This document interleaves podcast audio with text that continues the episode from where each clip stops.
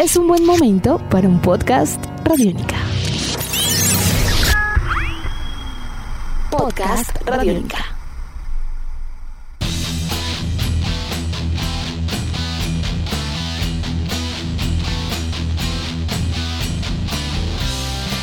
Bienvenidos a esta nueva edición de Podcast Rock and Roll Radio, producto de Radiónica, desarrollado por quienes les hablan, Andrés Durán, arroba Andrés Durán Rock, y Héctor Mora, arroba Mora Rock and Roll, bajo la producción de Juan Jaramillo, Nicolás Castillo y la captura sonora de Camilo Barón. El día de hoy hablaremos de un tema que está muy presente también por estos días, el consumo de radio en la actualidad. Su consumo, hay suficientes emisoras, la radio abierta, los podcasts y mucho más será nuestro tema durante los próximos minutos. Comenzamos contándoles que la pandemia y en general el aislamiento cambiaron muchísimas cosas. Por ejemplo, la forma en que se ejercen los consumos mediáticos. Desde que se decretó el confinamiento, no importa qué medidora se tome como referencia, crecieron las audiencias para todos los canales de televisión y se registran picos históricos en el consumo de noticias, por ejemplo. Frente a la radio, el dato concreto es que subió la escucha vía streaming, aunque para conocer la dimensión real de los efectos del aislamiento en la escucha, digamos, mundial, harán falta unos meses debido a que estas mediciones normalmente son trimestrales o por las llamadas olas. Lo cierto es que mucha gente está escuchando radio. Andrés, ¿cómo ve la radio en estos tiempos de confinamiento? Hola Héctor, un gran placer estar aquí de nuevo en este podcast de Rock and Roll Radio con todos nuestros queridos oyentes a los que quiero agradecer por escucharnos desde cualquier parte del mundo, desde cualquier dispositivo.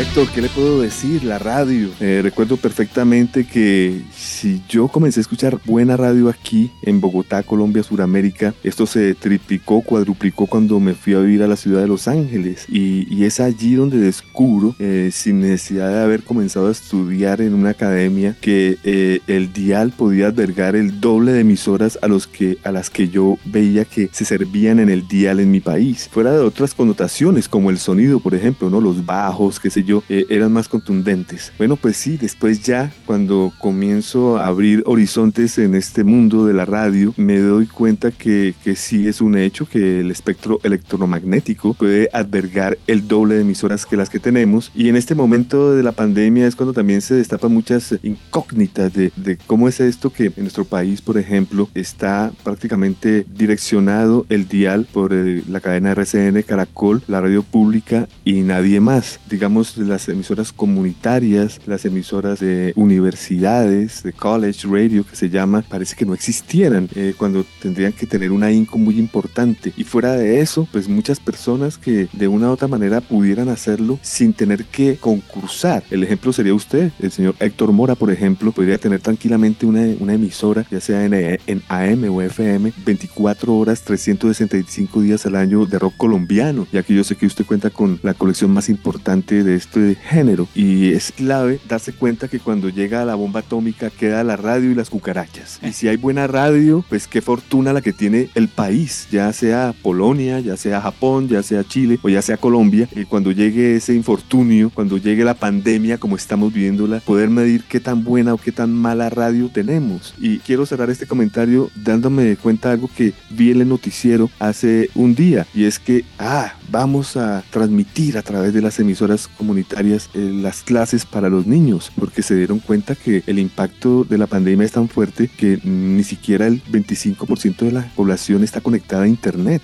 y la mayoría de la gente de, de escasos recursos, pues la única manera que pueden solucionar este problema es a través de la radio. O sea que esto fue un ciclo, Héctor. La pandemia nos acercó de nuevo a lo que es verdaderamente la radio.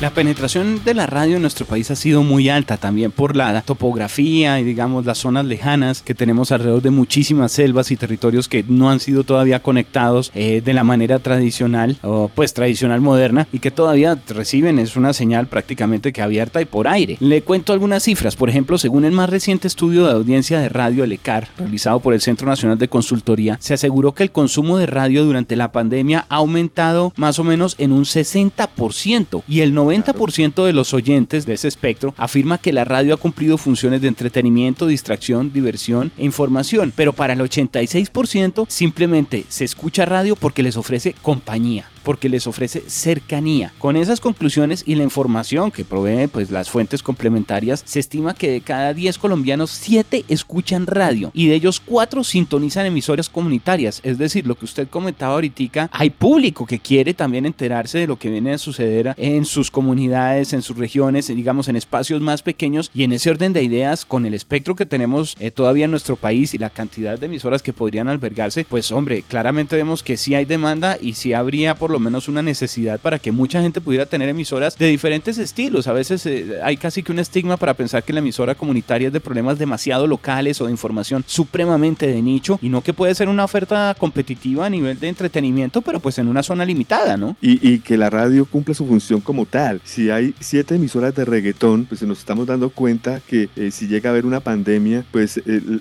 lo ideal no es bailar, pues hay que bailar y hay que pasarla bien, pero sería mucho más interesante que hubiesen eh, seis emisoras de real entretenimiento, como usted dice, para cuando suceda algo de esto, tener el que esté solo o el que busque información realmente la tenga y no llegar a estas realidades que estamos viviendo de, de como yo le digo, cada país le cogió esto de sorpresa, le tomó por sorpresa la pandemia, pues cada país recorre el dial y se da cuenta pues que está programando el espectro electromagnético que de hecho es del pueblo, ¿no? El espectro electromagnético no tiene que pertenecer a nadie específicamente. Por ejemplo, además los efectos que van a dejar esta situación económica frente a nuevos planes que se tenía para radio en nuestro país van a ser también de alto impacto. Se estimaba que de aquí a un año 813 eh, estaciones de radio comunitarias estarían trabajando y de esas 625 que ya estaban más o menos determinadas y otras ya en funcionamiento se encontraban en precarias condiciones económicas. Es decir, fácilmente si no hay un plan importante para apoyarlas, esto puede significar que lo que se había avanzado un poco por lo menos el número de, estaciones, pues se vea reducido entre el hecho de encontrar que no hay cómo mantenerlas. Yo creo que en ese orden de ideas y el consumo, como se está viendo ahora, tiene que servirnos también un poco para revaluar algunas cosas, para darnos cuenta de la importancia de lo que viene a ser la información que no dependa netamente de otro tipo de sistemas y sobre todo de quedarnos sin sistemas de información. No puede ser que la compañía sea únicamente playlist de algunas plataformas digitales donde va solo la música, lo cual es, pues nos encanta, es muy bonito y demás, pero hay deportes, hay información de interés nacional y hay cultura, desarrollo alrededor de lo que viene a ser también la música, el teatro, las artes escénicas y demás, que debe ser difundida. Y en ese orden de ideas siente uno que a veces se quedaba todo muy centrado solo en noticias y música. Una parte muy importante, Héctor, y es la parte de la soledad, ya, ya sea por ser un adulto mayor que está confinado a estar solo, ya sea porque usted que tiene una familia de ocho miembros, pero a usted le tocó por alguna razón estar solo en alguna parte, eh, ya sea porque su modo de vida siempre ha estado ser solitario. aquí lo que importa es el que ya está acostumbrado y no es una tragedia la soledad, pues eh, aprovechar de esto y sacarle un buen provecho.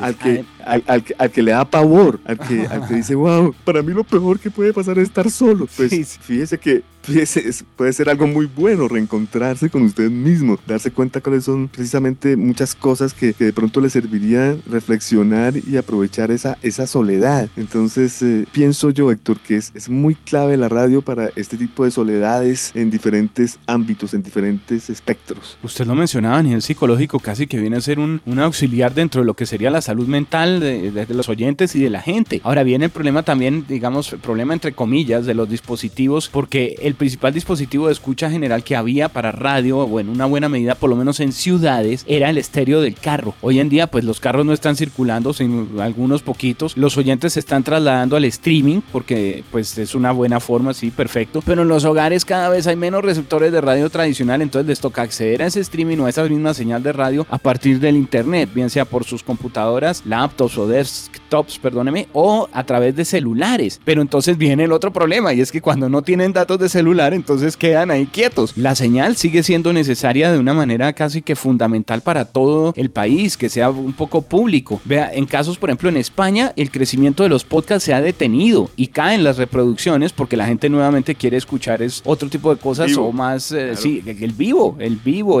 o sea, es una gran ventaja para el podcast poder elegir a qué hora escucharlo y demás. Pero en cuanto a información instantánea, la radio sigue ganando y lo informativo y el acompañamiento serán prioridad. Completamente de acuerdo. La inmediatez de la radio es lo que la hace ser, digamos, el medio por excelencia. Y como vuelvo y lo repito, cuando llegue la Tercera Guerra Mundial, quedan las cucarachas y las ondas hercianas para poder informar a la gente. Es la única manera, Héctor. Yo creo que no existe ningún streaming, ningún walkie-talkie, ningún sistema masivo más práctico y además que tenga la gente los dispositivos para escuchar e informarse de algún pormenor en el planeta que la radio.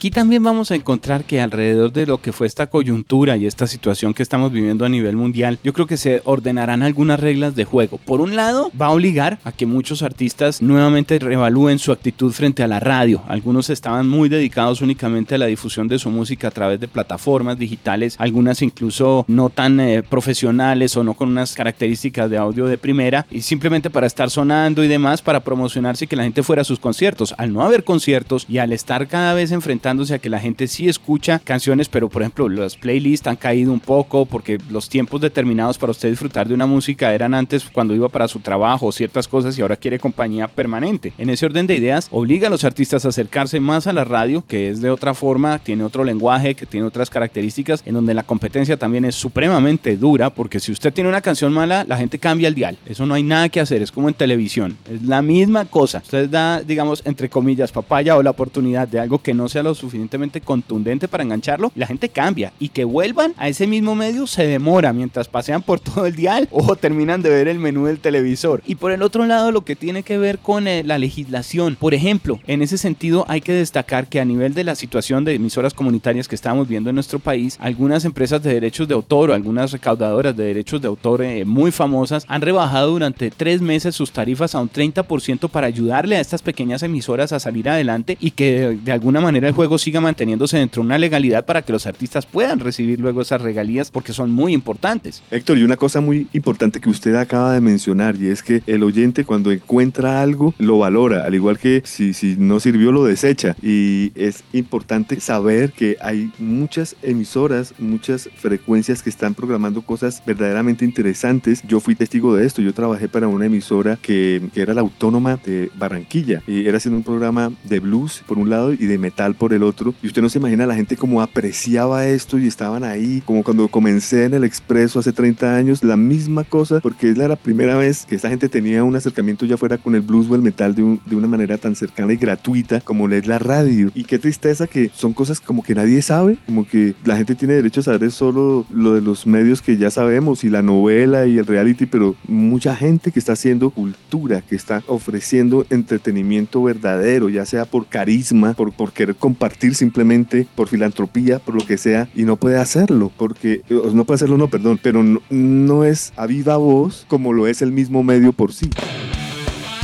Es algo muy complejo porque además si nos damos cuenta la competencia a nivel de la información de las emisoras que hayan, las que van a aparecer, las que ya están y demás, tiene que ser alrededor de la calidad, de la responsabilidad, de ahí la importancia también de la radio pública en nuestro país que es muy grande y que tiene un alcance gigantesco, eh, casi que a todo el territorio nacional. Y en ese orden de ideas, nuevamente la competencia va a ser muy fuerte. ¿Qué piensa usted de lo que ha sido también estos ejercicios de pronto de algunas emisoras que estaban en el espectro FM y ahora han tratado de regresar de algún manera digital, pero tal vez eh, pues adaptando un poco lo que viene a ser esa sensación de compañía y calidez a unos tiempos en donde no es muy definido qué va a suceder. Sí, eso es verdad. Muchas emisoras han intentado dar el paso al streaming, pero como comencé diciéndolo en este podcast, si ya se dio cuenta el Ministerio de Educación que tiene que dar clases a través de la radio, es porque la gente no está conectada, la gente no tiene dinero para hacerlo, entonces hay que replantearse esa simple realidad que está sucediendo y a mí me dio en persona, Héctor. Yo comencé en el mundo del internet en el 96 y lo primero que hice fue una emisora de internet. Y dije, no, para el 2000 ya esto está montado. Y llegué el 2000 y no, eran 600, 700 oyentes. Pero cuando pasé al mundo del podcast, ya me daba cuenta que podía alcanzar las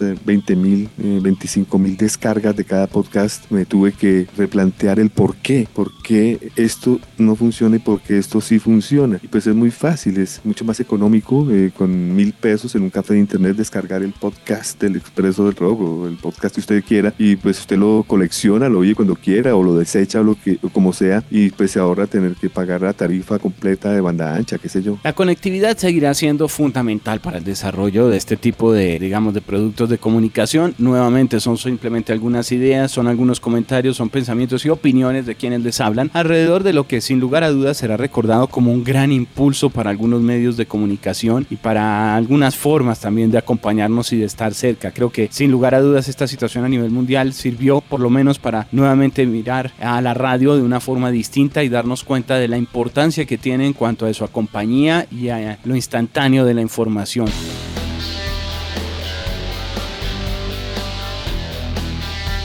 Algo que estemos dejando por fuera en estos momentos, Andrés, que usted quisiera agregar para el podcast el día de hoy. La radio, la radio por excelencia. Hay que saber qué escuchar.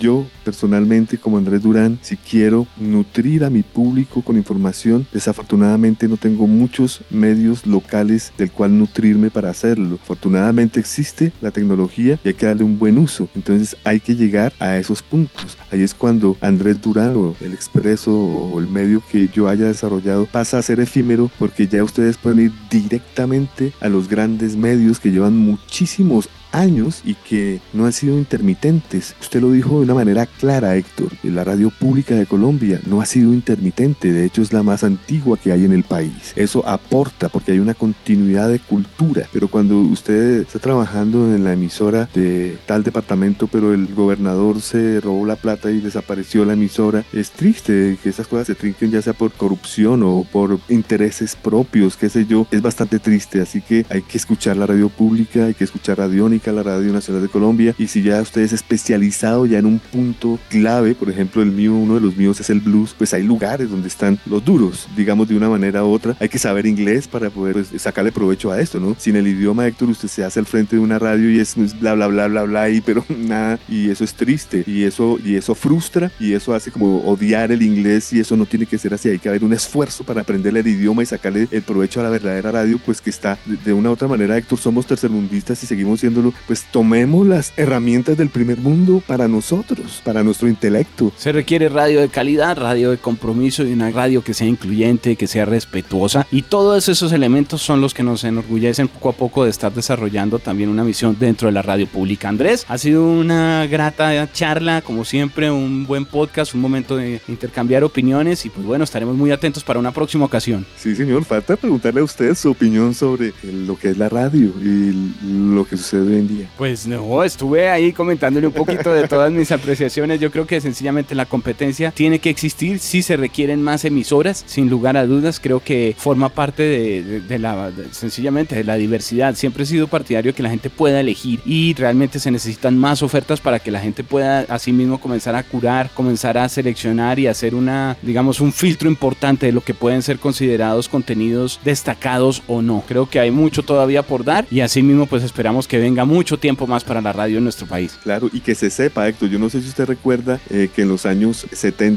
eh, eh, la programación de la televisión estaba en el periódico y decía Canal 7, Canal 9 con los horarios. Y pues así vivía todo un país. O sea que esto no es la gran forma, una programación de quienes están trabajando y haciendo cosas, pero que la programación sea asequible para quien sea decir, yo no voy a oír reggaetón, sino voy a escuchar el programa de jazz de la Universidad Tales a la hora Tales con este señor productor que es muy bueno. Queremos más programas y queremos más emisoras. Ese sería el mensaje. Sí, señor. Esto ha sido Rock and Roll Radio en podcast.